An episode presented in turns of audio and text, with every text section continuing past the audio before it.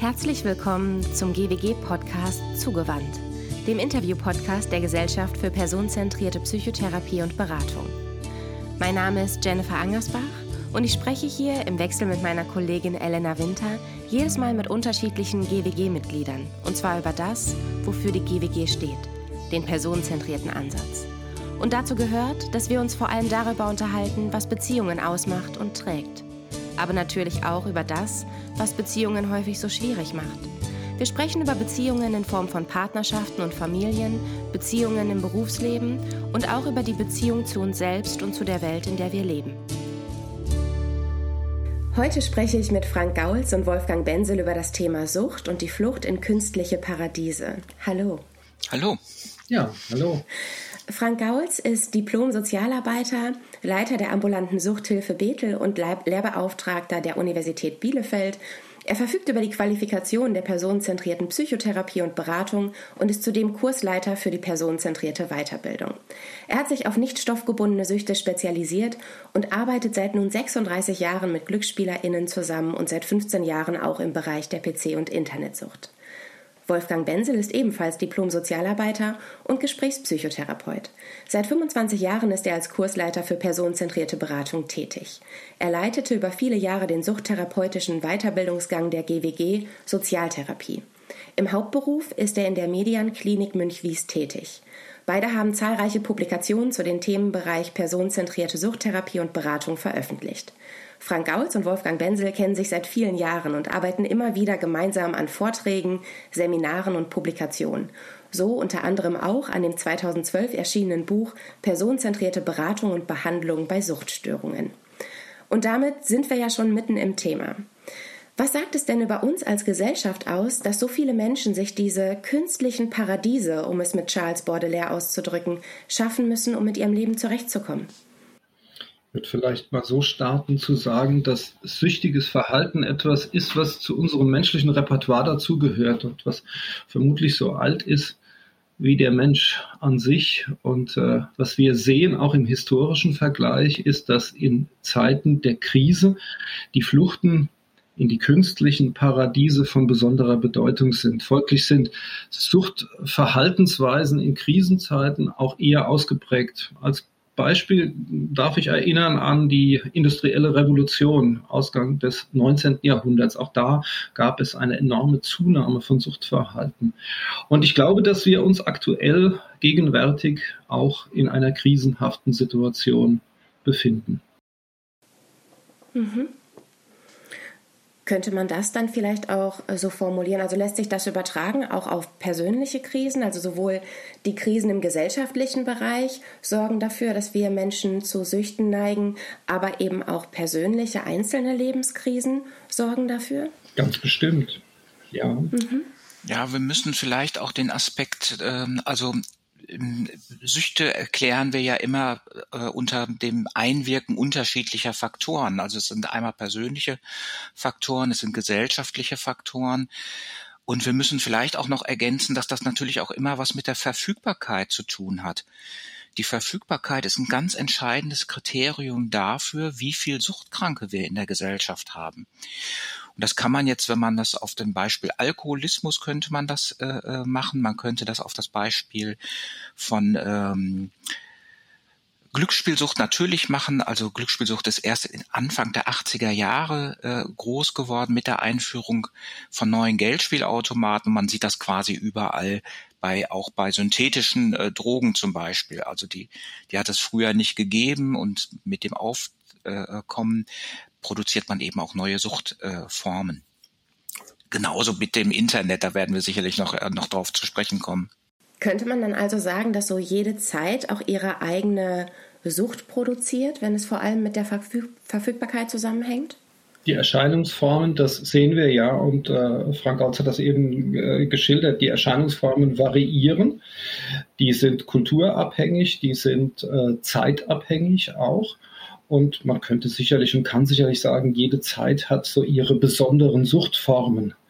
Ähm, irgendetwas bietet sich immer an. Ich glaube, das ist entscheidend. Und Sie haben darauf hingewiesen, ich glaube, wir haben die beiden Linien. Wir, wir haben es zum einen mit den Verhältnissen zu tun, die sind gesellschaftlich geprägt, die sind individuell bestimmt. Ja, und wir haben es zum anderen immer wieder auch, darauf haben Sie hingewiesen, äh, mit individuellen Krisensituationen zu tun, die eben auch dafür disponieren, dass man dann den Ausweg äh, in die Zustandsveränderung sucht. Und das ist ja erstmal, ist, eine Sucht entsteht ja nicht aus dem, aus, aus dem Nichts heraus, sondern das ist ja ein Prozess, das ist ja eine Entwicklung. Es, am Anfang steht im Grunde die Befindlichkeitsänderung, die Flucht, die gewollte Flucht. Und aus der kann sich, es muss nicht sein, aber aus der kann sich dann eben eine süchtige Störung, eine Krankheit entwickeln. Spielen dabei bei dieser Flucht oder bei solchen Krisen, spielen dabei Aspekte wie die eigene Lebensbiografie oder das soziale Umfeld eine Rolle? Ja, dem Grunde nach äh, ja immer. Also ähm, süchtiges Verhalten hat immer natürlich was damit zu tun, äh, welcher Lebenssituation ich mich befinde. Wir dürfen ja auch nicht vergessen, dass, ähm, dass eine Sucht äh, am Anfang steht noch ein ganz normaler Konsum, also auch, auch was, was Lustvolles unter Umständen. Also Alkohol zu trinken ist ja auch zum Teil am Genuss, an Glücksspielen teilzunehmen, ist nicht um, ist ja am Anfang nichts, was Schaden produziert, sondern das ist ja ein Verlauf, also es passiert erst im Verlauf. Und im Laufe dieser Jahre können unterschiedliche Aspekte, wo sich so eine Sucht entwickelt, können unterschiedliche Aspekte eine Bedeutung spielen. Persönliche Krisen können im Bereich der Arbeitswelt, aber auch natürlich im privaten, in Beziehungssituationen ähm, sein und sind es auch meistens. Also wir haben es ganz oft, wenn wir ähm, mit Suchtkranken arbeiten, haben wir es eben auch damit zu tun, insbesondere zum Beispiel auch bei den PC-Usern, die unheimlich enttäuscht sind von menschlichen Begegnungen, die häufig schon in der Kindheit quasi keine adäquaten ähm, Bezugspersonen gehabt haben, wo bestimmte Bedürfnisse nicht ausreichend befriedigt werden, was sich dann im Grunde ja im Leben weiter äh, fortführt und auch in anderen Beziehungen wiederholt wird. Und äh, ja, äh, von daher hat es immer was mit den persönlichen Umständen zu tun, aber auch natürlich mit den gesellschaftlichen. Also da, man sieht ja sofort, dass, dass äh, quasi, wenn äh, Kinder quasi keine ausreichend guten Eltern haben, dann ist das natürlich auch schon der äußere Aspekt, der da eine große Rolle spielt. Ich würde gerne zwei Aspekte, wenn das in Ordnung ist, an der Stelle noch ergänzen wollen. Die, die Frage, ob eine Suchtstörung sich ausprägt oder nicht, hat auch etwas mit einer Disposition zu tun. Das sehen wir sehr deutlich. Ich will das am Beispiel äh, sagen, dass wir äh, in, den, in den Kliniken, in den stationären Behandlungen äh, nachweisen können, dass jeder dritte Patient aus einer suchtbelasteten Familie kommt. Das heißt also, hier gibt es definitiv dispositionelle Faktoren. Und ich glaube, wir haben noch nicht darüber gesprochen, dass ich nenne es mal so, die Droge selbst und darunter würde ich subsumieren auch verhaltenssüchtige Verhaltensweisen wie das Glücksspielen oder wie den pathologischen PC-Internetgebrauch. Die entfalten eine eigene Dynamik. Das heißt, wenn man sich darauf einlässt und lange genug darauf einlässt, dann entsteht unabhängig von der jeweiligen individuellen Belastung eine Dynamik, die einem gefangen hält. Also wenn man es jetzt schon nochmal für die Substanzen sagt, am Beispiel Alkohol, Alkohol, wenn wir ihn lange genug in ausreichend großer Menge zu uns nehmen, macht er uns körperlich abhängig. Das ist erstmal unabhängig von allen äußeren Bedingungen. Das ist ein, eine organische Variable. Das ist ein Prozess, der in unserem Organismus passiert. Und in dieser Zusammenschau, wir haben, glaube ich, jetzt das Netz ganz gut aufgespannt, in dieser Zusammenschau ist es eben möglich, dass solche dann auch Erkrankungen sich ausprägen und entstehen. Da waren jetzt so viele spannende und wichtige Aspekte drin. Ich habe mir ein paar Notizen gemacht. Ich fange einmal bei, bei dem Beitrag von Ihnen gerade an, Herr Gauls. Ähm, Sie haben davon gesprochen, dass viel ähm, damit zusammenhängt, dass eventuell, ähm, naja, Begegnungen, Beziehungserfahrungen ähm, unbefriedigend waren, man da viel nicht bekommen hat. Und das spricht ja so ein Stück weit für diesen Aspekt, dass es nicht nur um ein Betäuben und eine Flucht geht, sondern eben auch, dass ähm, gewisse Drogen oder der PC, ähm, dass gewisse Süchte vor allem der Ersatzbefriedigung dienen oder eben der Betäubung oder wahrscheinlich auch beidem zusammen? Also natürlich ähm, dient jedes Suchtmittel irgendwie auch dazu, einen äh, Gefühlszustand zu verändern. Oder eben einen, ähm, einen positiven Gefühlszustand äh, zu erzeugen. Man kann flüchten, man kann flüchten vor Einsamkeitsgefühlen, vor Frust, vor Langeweile. Das spielt bei den PC-Usern häufig äh, eine Rolle. Ähm, aber ich kann natürlich auch mich danach sehen, nach besonderen Ereignissen, ähm, nach einem Glücksgefühl, wie es zum Beispiel ein hoher Gewinn äh, beim Glücksspiel äh, möglich macht. Es hat immer den Aspekt, dass man irgendwelche Gefühlszustände ähm, natürlich auch verändern oder herbeiführen möchte. Ja. Was wir, in der, was wir in der Suchttherapie tun, ist immer wieder, und das schließt an das an, was Frank Aus eben sagt, ist, dass wir nach der Funktionalität des Suchtverhaltens, des Suchtmitteleinsatzes schauen. Es ist im Grunde ein Wozu, wofür, wogegen. Ja, also immer wieder, weshalb wird das eigentlich gebraucht und eingesetzt? Und das deckt ja viel von dem ab, was Sie gefragt haben, ne? nach äh, Ersatzbefriedigung, nach dem Wunsch nach Betäubung. Und es gibt noch eine Facette, ich glaube, über die wir noch nicht gesprochen haben. Das klang vorhin einmal ganz kurz an. Äh, süchtige Verhaltensweisen haben auch immer etwas mit Rausch, mit Ekstase und mit Entgrenzung zu tun. Und auch das ist etwas, was unserem menschlichen Verhalten zugehörig ist. Dieser Wunsch, an die Grenzen zu gehen und über die Grenzen zu gehen. Ja, ich denke gerade an den Aspekt, also, ähm, ähm, also irgendwie über die Grenzen zu gehen und das, was wir ja in der Behandlung und in der Beratung auch tatsächlich sehen, ist, dass wir es mit bestimmten Persönlichkeiten zu tun haben, mit bestimmten Persönlichkeitsstrukturen, wo wir uns Menschen begegnen, die vielleicht so ganz äh, ihre Wünsche und Bedürfnisse gar nicht so ganz gut formulieren können, die sich in Beziehungen eher so verhalten, wie sie glauben, dass es von ihnen erwartet wird. Und in dem Sinne ähm, ist die Flucht in so ein künstliches äh, ähm, Paradies dann doch auch ein Ausbrechen äh, in einen Freiraum, den man selbst bestimmen kann und wo man nicht so gefangen ist in diesen äh, Rollen und äh, die man dann versucht irgendwie auszufüllen. Wenn ich jetzt diese, diese Beiträge von Ihnen zusammenfasse, dann ist das ja ein unglaublich fieser Teufelskreis, also das, das war mir klar, aber ein Teufelskreis der Autonomie.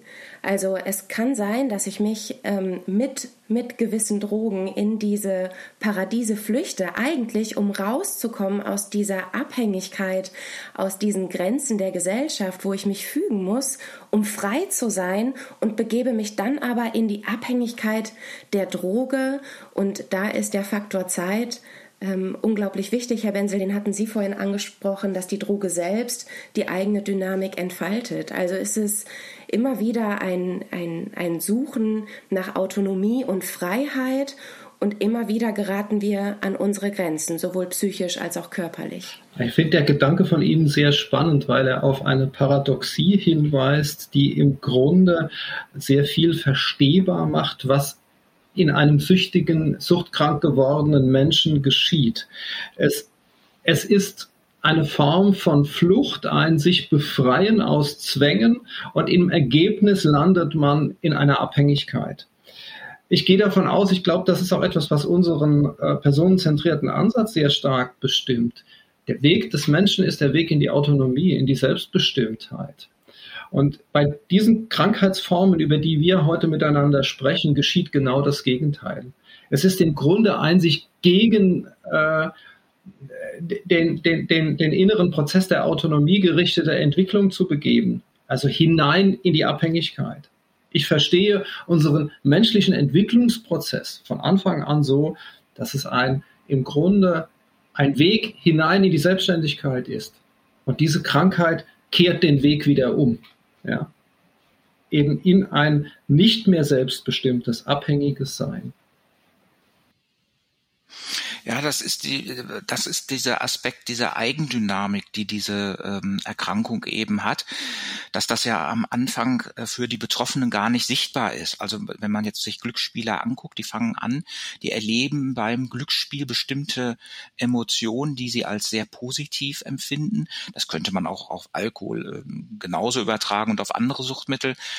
dann stellen sich erste Verluste ein, man jagt diesen Verlusten hinterher und dann geschieht eben diese diese Eigendynamik, äh, wo man zunehmend drin gefangen ist, weil man dieses, dieses Problem gar nicht mehr mit den Suchtmitteln lösen kann.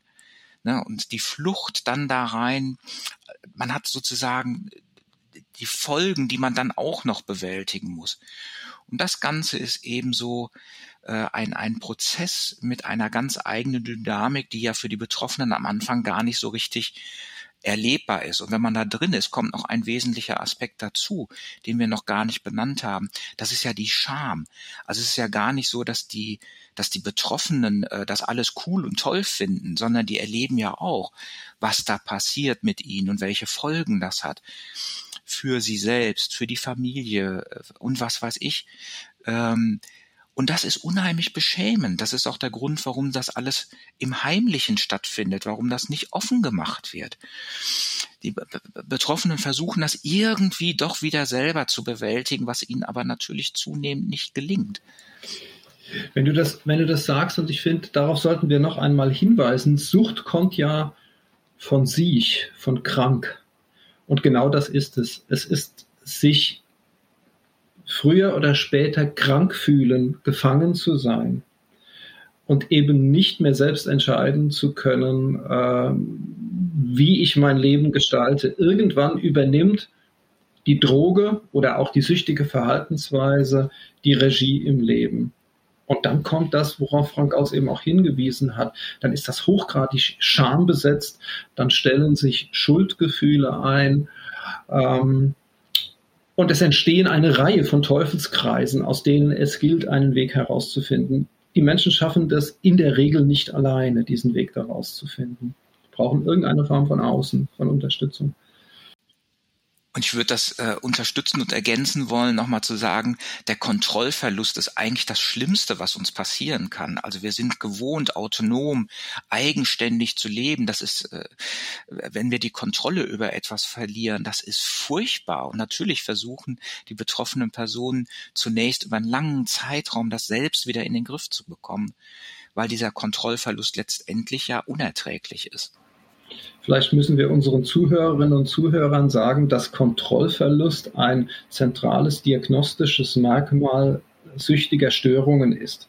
Es bedeutet die Unfähigkeit, zu jedem Zeitpunkt ein Verhalten einzustellen und damit aufzuhören. Ein Beispiel des Alkoholtrinkens. Ein Mensch, der suchtkrank geworden ist und den Kontrollverlust erleidet, kann nicht zu jeder Zeit mehr selbstbestimmt sagen, hier ist Schluss und ich höre auf. Wenn das ein ganz zentrales Symptom für Sucht ist, kann, können, könnte man das mehr oder weniger so benennen. Das heißt, sobald ich irgendwie merke, dass ich vielleicht meine Freizeit eher dahingehend ausrichte, mich mit meiner Sucht zu beschäftigen. Also wenn, wenn jetzt ein, ein Kind nicht mehr nach draußen gehen will, wenn der Freund äh, anruft, sondern lieber vor der Playstation sitzt, dann ist das durchaus etwas, was man, was man schon als ähm, Suchtsymptom ähm, bezeichnen könnte. Und wenn ähm, ich in meiner Freizeitgestaltung am Wochenende auf jeden Fall mindestens an einem Abend in die Kneipe gehen muss oder mich mit Menschen treffen muss, wo Alkohol fließt oder ich ziehe Kontakte, wo ich weiß, da trinken wir Alkohol, den Kontakten vor, wo eher ein Tee getrunken wird. Das sind so erste Anzeichen, wo ich selbst merke oder wo ich selbst merken könnte, okay, ich steuere hier direkt auf so eine Sucht zu. Oder ist das eigentlich schon ein, ein Beginn für einen Kontrollverlust, der gar nicht mehr abwendbar ist? Ist es dann eigentlich schon zu spät, wenn ich das feststelle? Es ist ein fließender Prozess von äh, normalem hin zu problematischem, hin zu pathologischem Verhalten. Das können Hinweise sein, wobei die Betroffenen ähm, selbst das oft gar nicht so, ähm, so sehen. Häufig sehen Angehörige das viel schneller, was mit den ähm, Menschen passiert, mit ihren Angehörigen.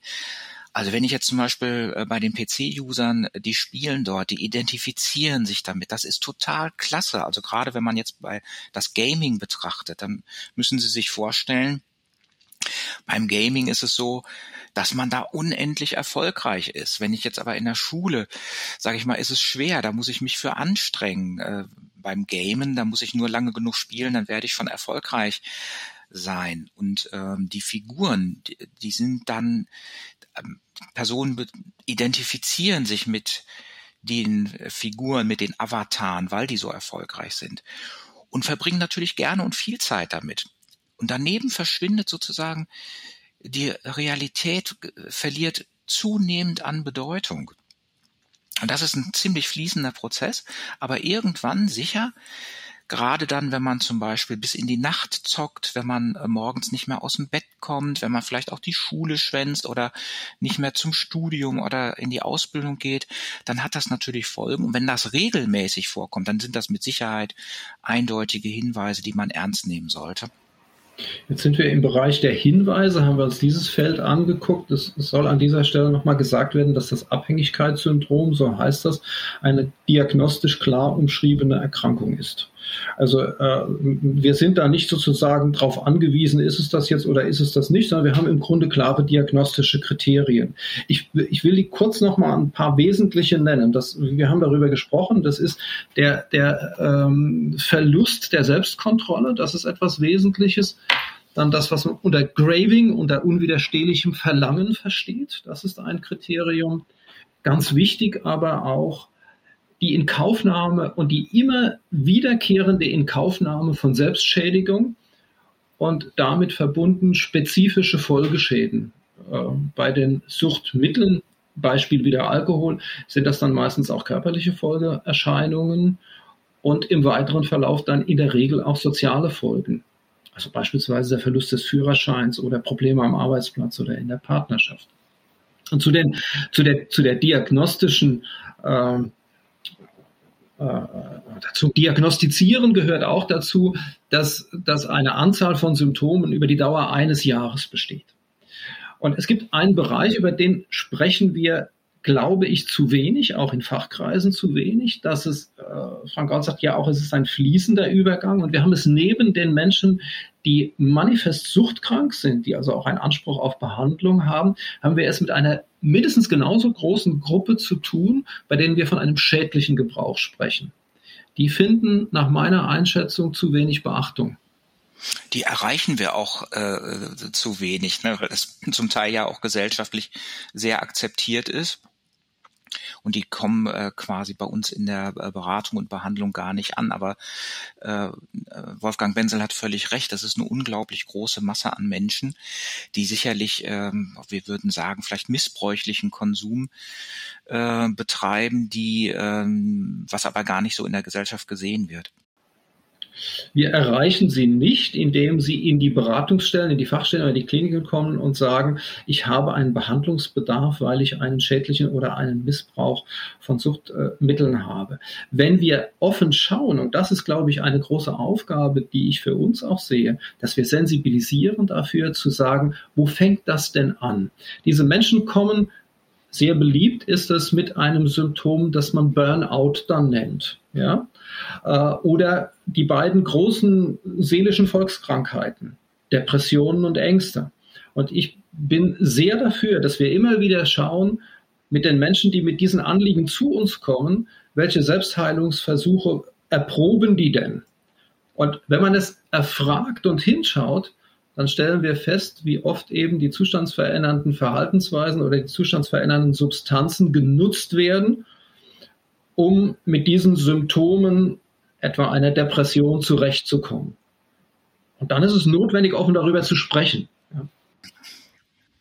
Jetzt hast du, Wolfgang, äh, schon mal richtigerweise auch darauf hingewiesen, dass es komorbide Störungen gibt und die sind gar nicht mal so unerheblich. Und ich würde noch ergänzen wollen, dass wenn man sich, das ist jetzt schon immer mal wieder angeklungen, weil je nachdem, welche Suchterkrankung wir uns angucken, haben wir ja auch mit unterschiedlichen Folgen zu tun. Wir haben es aber auch mit unterschiedlichen äh, Gruppen zu tun, die ganz unterschiedliche Voraussetzungen mitbringen. Also die Alkoholkranken zum Beispiel sind generell die älteste äh, Gruppe im Durchschnitt vom Alter in der Beratung und Behandlung gefolgt von den glücksspielenden äh, Menschen und ähm, weiter unten, also jüngste, das jüngste Klientel sind die Cannabiskonsumenten und die PC-Internet-User. Und das hat auch was damit zu tun mit dem Einstiegsalter. Ne? Wir haben vorhin schon mal über Verfügbarkeit gesprochen. Wann kann man denn äh, mit dem Alkohol beginnen? Wann beginnen PC-Internet-User? PC-Internet-User beginnen in der Regel jetzt schon mit dem zehnten, elften Lebensjahr. Das wiederum hat schwerwiegende Folgen, weil das zu Entwicklungsdefiziten führt. Und diese Entwicklungsdefizite führen zum Beispiel dazu, dass man gar nicht mehr richtig lernt, wie Beziehungsaufbau, wie Partizipation, wie vernünftiges Konsumieren, wie das überhaupt funktioniert.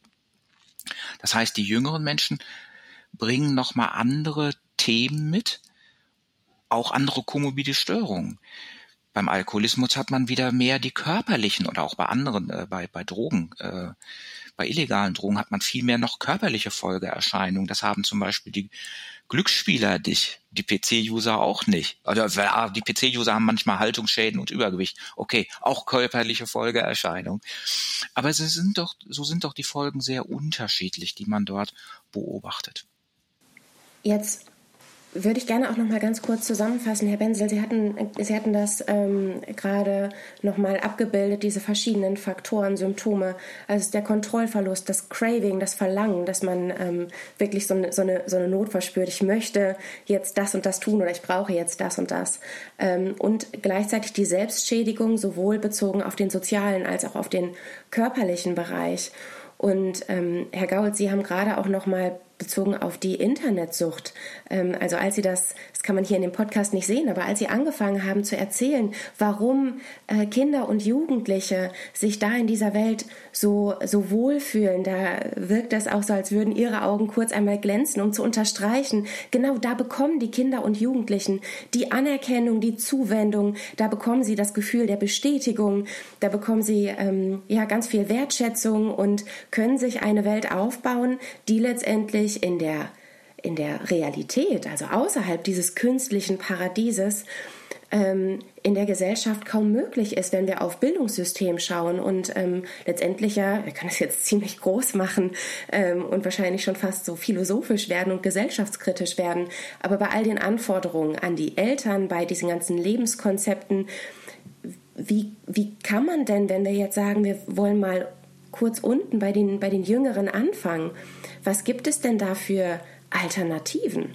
Also wenn ich jetzt den Jungen habe oder das Mädchen habe, was letztendlich Eltern hat, die berufstätig sind, wenig Zeit haben und äh, wird teilweise ja schon mit drei Jahren vors iPad geparkt, als kostenloser Babysitter mehr oder weniger. Was wären denn da aus Ihrer Sicht Aspekte, die im Rahmen der Familie oder der Gesellschaft verändert werden könnten oder müssten? Also gerade im Bereich äh, PC-Internetgebrauch, da haben wir es ja mit der Situation zu tun, dass das gesellschaftlich sozusagen kein tradiertes Wissen darüber gibt, wie gefährlich ist das, wo muss man eigentlich aufpassen. Das heißt, wir sind im Moment in einem Prozess, wo wir uns dieses Wissen aneignen müssen. Wir haben das über Alkohol, wir haben das über illegale Drogen, wir haben das über Glücksspiel. Internet ist dieses Jahr 30 Jahre alt geworden. Das heißt, es ist jetzt schon ein großer Bestandteil der Gesellschaft, aber man sieht eben jetzt auch zunehmend die Schwierigkeiten, die das mit sich bringt. Und wir haben es ja auch noch immer damit zu tun, dass wir Eltern haben, die keine ausreichende Medienkompetenz haben, die damit nicht groß geworden sind. Das heißt, wir müssen die Medienkompetenz auf Seiten der Kinder und Jugendlichen natürlich fördern. Das wird jetzt in den Schulen zum Teil auch äh, schon gemacht. Wir müssten aber auch eigentlich die Medienkompetenz von Eltern äh, fördern. Dann äh, ist es ganz klar, dass Eltern ja auch immer Vorbildfunktionen haben. Und äh, da gibt es ja auch schon Studien, die sozusagen zeigen, dass äh, wenn Eltern selbst viel vom Handy sind, dass dann äh, auch dieser Interaktionsaspekt mit den Babys zum Beispiel nicht funktioniert, die dann wiederum Entwicklungsdefizite bei den U-Untersuchungen schon aufweisen. Äh, dann müsste aber auch auf gesellschaftlicher Ebene was getan werden. Also wenn ich jetzt zum Beispiel solche Spiele wie World of Warcraft, das ist sehr bekannt, sehr beliebt, das ist aber nur ein Beispiel für Online-Rollenspiele. Da gibt es inzwischen zig davon. Diese Spiele sind unendlich. Das heißt, auch das ist ein Faktor, das ist wie das Internet überhaupt, 24-7 zu verfügbar. Das gilt für pathologisches Kaufen, äh, für, für jetzt Sex- oder Pornosucht ganz genauso. Das ist stets und ständig verfügbar. Da sagt auch keiner, du bist jetzt hier schon zehn Stunden im Netz, hör mal besser auf. Ähm, und diese Spiele, die sind zum Teil eben ab zwölf Jahren freigegeben. Das menschliche Gehirn entwickelt sich aber noch bis über das 18. Lebensjahr hinaus. Und die Steuerung der Impulskontrolle hat in dem Alter ist das noch nicht ausgeprägt. Das heißt, auch gesellschaftlich müssten wir eigentlich, so wie wir bei Alkohol auch ein Verbot haben an Abgabe von äh, Jugendlichen, müssten wir eigentlich auch eingreifen, so wie das jetzt beim Spielerschutz zunehmend ja auch passiert, müssten auch die Gamer äh, äh, geschützt werden. Und für Eltern ist es nahezu unmöglich, die Flut an Spielen und Apps und In-App-Käufen und was alles möglich ist, zu durchschauen. Das, das ist zu viel. Nichtsdestotrotz müssen sie sich natürlich damit auseinandersetzen, weil es gehört zu den Elternaufgaben, sozusagen den Kindern auch irgendwie eine, eine Richtlinie vorzugeben, so wie wir das in anderen Bereichen auch machen. Ich möchte es in aller Deutlichkeit nochmal unterstreichen, was eben gesagt wurde. Wir sollten uns bewusst machen, wie sieht die Verfügbarkeit von äh, potenziell süchtig machenden Substanzen und Verhaltensweisen bei uns aus. Das verweist auf die Notwendigkeit einer Verhältnisprävention und da gibt es viel zu tun. Da gibt es vor allem in unserem Land und in unserer Gesellschaft noch sehr viel zu tun. Wir haben eine Allverfügbarkeit von, von diesen legalen Substanzen. Wir haben noch überhaupt kein Wort darüber verloren, jetzt über Medikamentenabhängigkeit, die auch einen enorm großen Stellenwert hat. Da geht die Verfügbarkeit ein bisschen anders. Man muss es sich verschreiben lassen, aber faktisch ist auch das nicht schwer. Ja. Äh, wir haben hinsichtlich der Verfügbarkeit, auch das ist mir ein ganz wichtiges Anliegen bei diesem Podcast nochmal zu sagen, jetzt die Situation, dass wir vor der Frage stehen, legalisieren wir eine weitere zustandsverändernde Droge. Und die gesellschaftliche Strömung geht in Richtung zu sagen, das wollen wir tun. Zumindest ein Teil der Gesellschaft will das tun, also THC zu legalisieren. Ähm, das, da gibt es eine Reihe von Argumenten, die dafür sprechen. Das äh, muss man natürlich auch sagen und auch sehen. Aber im Ergebnis heißt es, wir wollen wiederum das große Tor öffnen für die Verfügbarkeit, für die nochmals leichtere Verfügbarkeit einer weiteren Substanz. Und solange das gegeben ist und solange eine Gesellschaft diese Möglichkeiten so einfach anbietet, ist eben das darauf zugreifen auch etwas, was wahrscheinlicher ist. Das sehen wir im Übrigen auch im Vergleich unterschiedlicher Gesellschaften. Wenn man äh, das am Beispiel des Alkohols sich anschaut, dann ist die Situation in Norwegen eine andere und sie ist der Türkei eine andere, als sie in Deutschland ist. Der andere Punkt, das, was Sie ja gefragt haben, was sozusagen würde uns schützen. Äh, ich bin mutig genug an der Stelle zu sagen, wir brauchen eine Stärkung der Beziehungsfähigkeit von Menschen. Und da sehe ich uns und in unserem Ansatz auch so sehr aufgerufen zu sagen, wo können wir uns einbringen, wo können wir das tun, wo können wir reale Beziehungsfähigkeit und die wirkliche personale Begegnung betonen und wo können wir sie stärken. Und vielleicht ein letzter Punkt noch, auf den ich vorhin schon hingewiesen habe. Ich sehe gerade all jene, die im psychosozialen Bereich tätig sind, aufgerufen, wach und aufmerksam hinzuschauen, wo im Sinne eines Selbstheilungsversuches eben bei den verschiedensten Symptomen, die uns tagtäglich begegnen in der psychotherapeutischen Praxis, in der psychosozialen Beratung, wo werden süchtige äh, äh, Mechanismen bereits erkennbar und ich glaube, wir sollten sie ansprechen und wir sollten sie dann offen machen. Mhm. Ich äh, bin gerade ein bisschen zuversichtlich geworden, nachdem es alles so sehr schrecklich klang und ich das Gefühl hatte, ja, okay, wie wollen wir denn äh, damit überhaupt umgehen? Aber jeder im Einzelnen, also die Beziehungsfähigkeit stärken, wozu dann eben auch gehört, wenn man sich bewusst macht, was führt denn zu so einer Sucht? Und wenn wir jetzt über Ersatzbefriedigungen sprechen, nochmal genau drauf zu schauen, sind denn die Bedürfnisse gestillt, sei es von meinem Partner oder von meinem Kind oder von mir selbst? Welche Bedürfnisse habe ich da? Gibt es eine Not, die betäubt werden muss? Und gibt es dazu nicht vielleicht vielleicht auch Alternativen, wie beispielsweise, also wir hatten, wenn wir über Betäubung sprechen, jemand ist unglaublich traurig oder im, im Rahmen der, der Selbstheilung, Depression und Co., da viel eher nochmal den, die Türen öffnen. Es gibt professionelle Hilfe und es gibt auch unseren personenzentrierten Ansatz, wo wir eben genau das fördern, um das auch nochmal aufzugreifen, nämlich die Selbstbestimmung. Es geht im personenzentrierten Ansatz um eine um eine Beziehung, die, die wertfrei ist und die dem Klienten mehr oder weniger vertraut oder das Vertrauen und die Verantwortung beim Klienten lässt, da selber einen Weg rauszufinden, was ja dann auch wieder den, diesen Freiheitsaspekt nochmal ähm, schürt und ermöglicht. Und ähm, dann zu guter Letzt, das habe ich gerade nochmal ganz deutlich rausgehört, ähm, der, die Verfügbarkeit im Großen ist vor allem Aufgabe der Gesellschaft. Also jetzt gerade über die Legalisierung von Cannabis, da auch nochmal ganz deutlich ähm, zu sagen, wenn wir das verfügbarer machen, dann äh, sagen wir zwar einerseits, naja gut, hier muss man nicht mehr über Grenzen gehen, um Marihuana zu konsumieren, aber die Verfügbarkeit ist, hat einen viel höheren Einfluss auf den Konsum und auf die Sucht tatsächlich, als dieser Aspekt über Grenzen gehen zu wollen. Ja, Verfügbarkeit ist eins. Äh, es gibt natürlich auch noch den Aspekt, ähm, der viel, viel schwieriger aus meiner Sicht ist, nämlich die Frage, wie entwickelt sich, also personenzentriert, also wie dass wir können das natürlich, also in den Einrichtungen können wir das, aber wie entwickelt sich die Gesellschaft?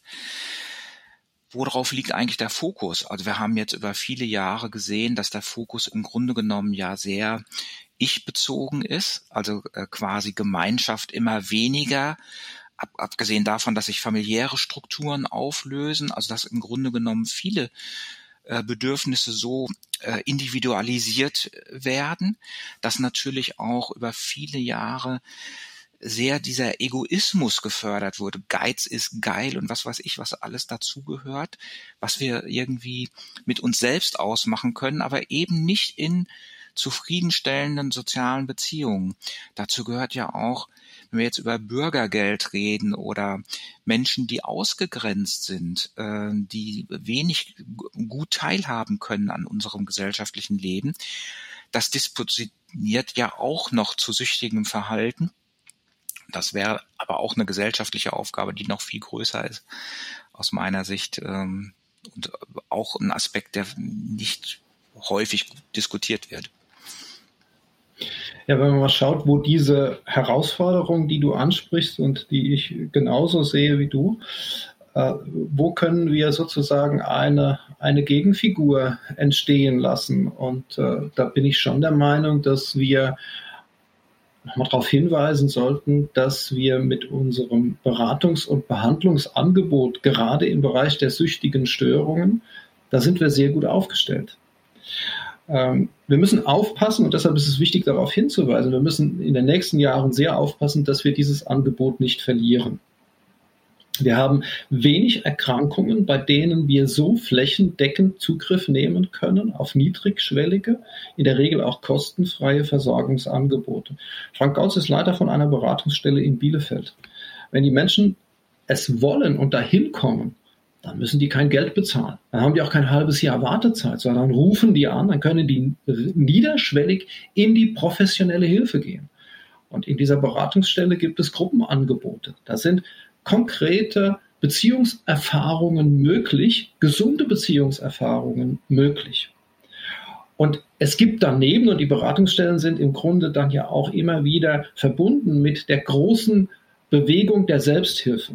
Die Selbsthilfe hat bei allen Erkrankungsformen eine, nach meiner Einschätzung, enorm große Bedeutung in unserem Land.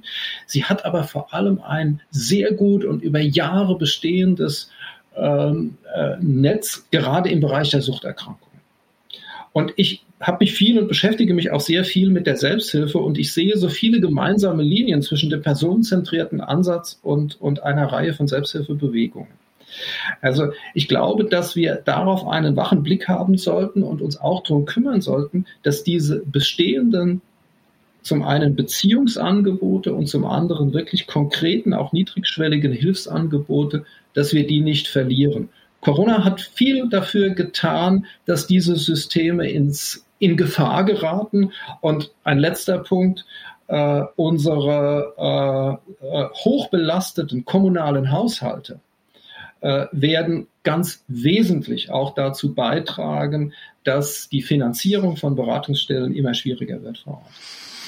Ja, da weist du auf einen Punkt hin, der faktisch schon da ist und es gibt schon äh, quasi auch ähm, Einrichtungen, die schließen, die quasi aussteigen, weil es eben nicht mehr finanzierbar ist. Und ähm, damit verlieren wir tatsächlich ein Versorgungssystem. Und im Bereich der Selbsthilfe hat Corona tatsächlich dazu geführt, dass ein Teil der Selbsthilfegruppen äh, eben äh, sich auch aufgelöst hat und damit natürlich auch ein wichtiger Unterstützungsfaktor für suchtkranke Menschen auch verloren geht. Das ist ein Aspekt, äh, Wolfgang, den du richtigerweise nochmal erwähnst. Ich würde ihn ganz gerne noch an einer Stelle ergänzen wollen, weil, also wenn wir über psychotherapeutische Versorgungsangebote sprechen, dann fällt uns allen zu Recht ein Wartezeit von einem halben Jahr und mehr. Aber ich würde auch gerne darauf hinweisen wollen, dass das professionelle Suchthilfesystem, auch das, wenn man dann so will, was ja meistens die größte Hürde ist, dort wo ich arbeite, stationäre Einrichtungen, Kliniken, die Wege dahin sind relativ einfach. Sie sind eben nicht mit monatelangen Wartezeiten verbunden und die Finanzierung, auch das muss man sagen, es ist gut, dass es so ist, gelingt in unserem Land und in unserer Gesellschaft in der Regel sehr gut. Also Menschen, die wirklich bereit sind, diese Hilfe für sich in Anspruch zu nehmen, äh, die können das auch tun. Hm. Ähm, ich finde, es war gerade noch mal ein gutes Stichwort, um darauf hinzuweisen, dass man Suchterkrankungen sehr gut behandeln kann.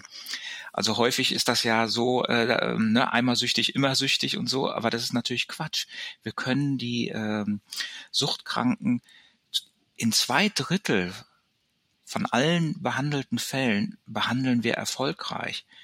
Und das ist, ähm, das ist auch im Vergleich zu anderen psychischen Störungen ziemlich gut. Also das heißt, es lohnt sich absolut auch Beratung und Behandlung aufzusuchen und den Weg eben aus der Sucht so zu finden.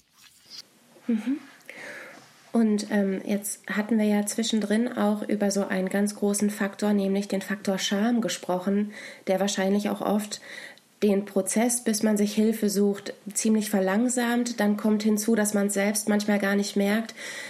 Wie könnten denn Angehörige, ähm, naja, wenn sie, wenn sie, wenn sie sowas feststellen, oh, das ist süchtiges Verhalten, wie könnte man denn da ähm, vielleicht ein bisschen behutsam mit diesen Menschen umgehen, sodass sie nicht sofort auf Abwehr gehen, weil sie sich schämen, weil sie Angst haben ähm, und letztendlich auch ja ein Stück weit äh, dieses, äh, diese Tür öffnen zu eben auch den ähm, kostenlosen Angeboten, die es gibt, also die Suchtberatungsstellen, die es ja auch in jeder Kommune mehr oder weniger gibt. Auch ein schöner Aspekt, nochmal die Angehörigen mit ins Boot zu nehmen, die ja als Mitbetroffene eine große Gruppe äh, darstellen, egal ob das jetzt Partnerinnen äh, sind oder ob das Kinder sind oder Geschwister oder Eltern. Ähm, das ist, die sind natürlich auch in einem richtigen Dilemma. Also ich sag mal, das ist natürlich überhaupt nicht schön zu sehen, wenn ein Partner äh, in dieser Sucht verfällt mit all diesen negativen Folgen, die das so hat und man so ein bisschen äh, daneben steht, vielleicht auch sauer ist, wütend, ähm, ja, und aus diesen Gefühlen heraus eben auch interagiert und vielleicht Vorwürfe macht und so, was verständlich ist, als weil man eben mit die Folgen ja mittragen muss. Ähm, da finde ich nochmal wichtig auch zu sagen, dass im Grunde alle Beratungsstellen äh, eben auch ein Angebot für Angehörige vorhalten, um eben zu gucken, wie können sie als Angehörige, was wie können sie das unterstützen, wie können sie aber auch gut für sich selbst sorgen, weil die Angehörigen haben häufig den Blick auf den Betroffenen und, und viel zu wenig auf sich selbst. Ähm, und um die Frage noch zu beantworten, also ähm, es ist natürlich schon gut, auch da kongruente Rückmeldungen an den Betroffenen zu geben. Also ich leide darunter, ich mache mir Sorgen um dich. Ich würde gerne unsere Beziehung aufrechterhalten, aber mit dem Suchtmittel geht das nicht. so oder so ähnlich. Ne? Also das würden wir natürlich mit den mit den Angehörigen nochmal ähm, äh, auch besprechen, um zu gucken, wie können sie das kongruent an den betroffenen Suchtkranken äh, vermitteln. Das heißt, auch Angehörige können sich an Sie, Herr Gauls, beispielsweise in der Beratungsstelle wenden und vorab sich informieren darüber, okay, wie, wie gehe ich denn damit um? Ich beobachte hier Verhalten, das finde ich bedenklich und die könnten sich bei Ihnen auch nochmal Hilfe holen? Un unbedingt. Das, das tun äh, äh, vor allem natürlich zum Beispiel jetzt Eltern von PC-Usern, da ist das mhm. sehr häufig der Fall. Äh, wir erleben aber auch seit Jahren den Trend, dass immer mehr Suchtkranke gar nicht mehr in Beziehungen leben. Ähm, von daher äh, nimmt auch die Nachfrage von Angehörigen seit Jahren jetzt inzwischen ab. Das muss man sagen. Das war früher anders. Aber grundsätzlich gibt es die Möglichkeit, ja, unbedingt. Ich glaube, das Problem ist die, die geringe Inanspruchnahme des suchtspezifischen Hilfeangebots. Darauf hingewiesen, dass wir ein gutes Versorgungsangebot haben, aber es wird wenig in Anspruch genommen. Und das hat mit der Besonderheit dieser Erkrankung zu tun. Wir haben darüber gesprochen. Sucht ist etwas, was hochgradig mit Scham und Schuldgefühlen äh, belastet ist und deshalb ist der Weg in die Hilfesysteme auch für viele Menschen schwierig. Im Übrigen ist es auch für Angehörige deshalb schwierig, weil sie sozusagen das, das, das System auch wenn es hoch belastet sein mag, sie, sie merken, dass sie es gefährden. Und das ist, eine, das ist eine große Schwelle, sozusagen diese Schritte, die da notwendig sind, auch zu gehen. Ich plädiere deshalb sehr dafür, dass wir den suchtpräventiven Ansatz so früh als irgend möglich platzieren. Und das heißt, wir er gehört in die Kitas hinein. Und in die Kitas gehört er insofern hinein, als wir die Erzieherinnen und Erzieher sensibilisieren für äh, süchtige Verhaltensweisen von Eltern. Ja, es sind 2,6 Millionen Kinder leben in Deutschland in suchtkranken Familien. Ich habe vorhin darauf hingewiesen, wie hoch der Anteil nachgewiesen, der Anteil derer ist, die in suchtbelasteten Familien groß werden und die dann selbst in eine Suchterkrankung münden. Deshalb ist es notwendig, dass wir mit einem offenen, wachen Blick bereits in den Kitas beginnen. Und das heißt, wir müssen die Erzieherinnen Erzieherinnen und Erzieher dahingehend befähigen und ausbilden, dass sie das erkennen können, dass sie da hinschauen können und dass sie dann immer wieder, das ist notwendig, es ansprechen. Und der zweite große Bereich ist der, da haben wir viel Möglichkeiten noch, da gibt es noch viel zu tun, das ist die Prävention in den Schulen und zwar über die, äh, über die Stufen hinweg. Und äh, es gibt hervorragende äh, Konzepte, wie wir angefangen mit den Grundschulen bis hinauf in die Oberstufen mit angepassten Konzepten das Thema benennen können und darauf hinweisen können. Und schlussendlich noch, die äh, Suchtprävention äh, gehört unbedingt in die Betriebe hinein. Das ist was ganz, ganz Notwendiges. Wir sehen, wie viele psychosoziale Probleme arbeitsplatzassoziiert auftreten. Ja, also wenn man sich die psychischen Erkrankungen anguckt, äh, die nehmen im Grunde nicht zu. Was zunimmt, sind arbeitsplatzbezogene Störungen. Und deshalb äh, gehört genau dieses Thema, ähm, wie gehen wir mit Krisen um, das gehört auch in die Betriebe hinein. Und wenn uns das gelingt, dann werden wir auch die Wege ebnen und äh, es leichter machen, in das Hilfesystem hineinzugehen. Und wie kann der, wir haben den personenzentrierten Ansatz jetzt immer schon so am Rande erwähnt, dass die Beziehung wichtig ist, die Eigenverantwortung, also die Verantwortung, die beim Klienten bleibt, eine ganz, ähm, ganz wichtige Rolle auch spielt. Ähm, mag vielleicht einer von Ihnen, Herr Gauls, Herr Benzel, einmal die Sicht zusammenfassen, warum der personenzentrierte Ansatz für gerade die Prävention, aber eben auch die ähm, Beratung mit ähm, Suchterkrankungen oder mit, mit suchterkrankten Menschen so wertvoll und so wichtig ist. Also was zeichnet da die personenzentrierte Haltung nochmal aus? Also ich glaube, am deutlichsten kann man das an dem Punkt ähm, sagen, dass wir ja völlig bedingungsfrei die Menschen äh, äh, annehmen und denen begegnen. Und das ist ja etwas, was ihnen in der Gesellschaft nicht widerfährt. Da kriegt man Vorwürfe, da wird man nicht verstanden für sein Verhalten es ist eine absolute Begegnung auf Augenhöhe. Und das, was ich am personenzentrierten Ansatz am meisten schätze, ist, dass wir nichts Vorgefertigtes im Kopf haben. Nicht, wie sich Menschen verändern müssen. Ich will es mal am Beispiel vom PC-Internet-Gebrauch machen. Das war ja ein völlig neues Phänomen. Und als mir das begegnet ist, äh, sind mir Menschen begegnet, die eben, ich hatte überhaupt gar keine Ahnung von, von PC-Spielen. Was die immer hören ist, ähm, das ist doch nicht normal, das ist nicht real, das sind keine realen Freunde. Und wenn man denen begegnet und sich dafür interessiert, dann stellt man plötzlich fest, das sind natürlich reale Menschen, ja, das ist nicht, findet zwar nicht in der Realität statt, sondern in einem Spiel, auf, in einer Plattform, aber man spielt nicht gegen einen Computer. Und äh, die PC-User haben plötzlich gemerkt, ja, ich bin doch gar nicht so blöd. Das ist, das ist was Nettes. Ich habe andere Menschen um mich und ich habe, man fühlt sich ein. Und ein ganz wesentlicher Aspekt, in der, in der Suchtbehandlung haben wir eigentlich ja immer das Abstinenzprinzip. Das Abstinenzprinzip lässt sich aber für PC-User gar nicht umsetzen. Wenn ich das nämlich verlange, dann bedeutet das, dass ich einen Teil der Identität aufgeben müsste, was am Anfang gar nicht funktioniert. Das kann man vielleicht im Laufe der Zeit entwickeln. Das heißt, wir haben mit den Menschen auch von Anfang an ganz anders gearbeitet, aber ein wesentlicher Aspekt ist es eben dieser bedingungsfreie, die bedingungsfreie Akzeptanz von Menschen und ihren Problemen. Und dann ist es auch viel leichter, diese Scham runterzusetzen und sich zu öffnen. Ich möchte es gerne ergänzen wollen noch und nochmal anknüpfen an das, was ich eingangs gesagt habe. Der personenzentrierte Ansatz hat in seinem Kern die Förderung der Autonomie zum Thema. Und das ist genau die, ich nenne das immer die Gegenfigur zu dieser Erkrankung, über die wir miteinander heute reden. Die Förderung der Autonomie steht gegen die Abhängigkeit. Und das können wir konkret tun. Das können wir befördern, indem wir vor allen Dingen auch das annehmen, was abgelehnt wird. Das ist genau das Leid des suchtkranken Menschen. Deshalb reden sie nicht drüber, deshalb verheimlichen sie. Sie mögen es sich selbst erstmal nicht eingestehen, weil sie es so schlimm finden. Und da ist genau der personenzentrierte Ansatz die Antwort zu sagen, wir nehmen es erstmal an und wir schauen uns an miteinander und wir haben damit in dem Annehmen auch die Chance, dass wir etwas verändern.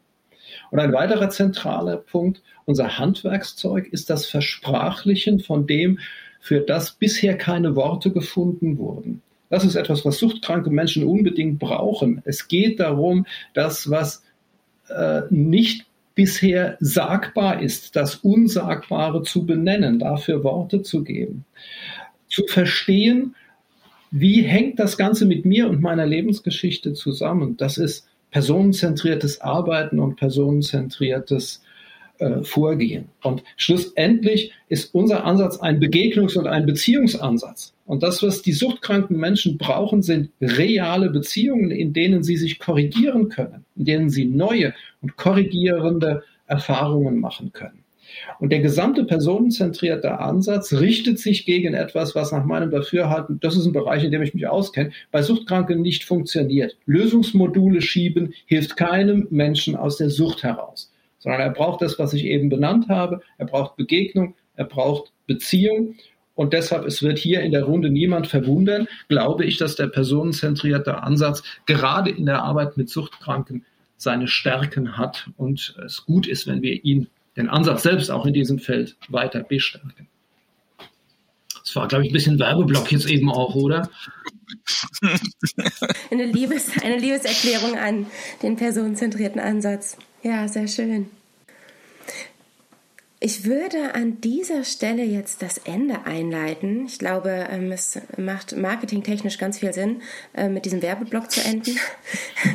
Nein, aber ich, ich fand es einfach nochmal ganz schön, Herr Benzel, denn das, was Sie gerade zusammengefasst haben und auch Herr Gaulz, was Sie zusammengefasst haben, ähm, warum der personenzentrierte Ansatz so wichtig und so wertvoll gerade in diesem Bereich ist und natürlich auch in vielen anderen Bereichen, aber gerade in diesem Bereich, weil wir da eben nochmal diese wichtigsten Aspekte genommen haben.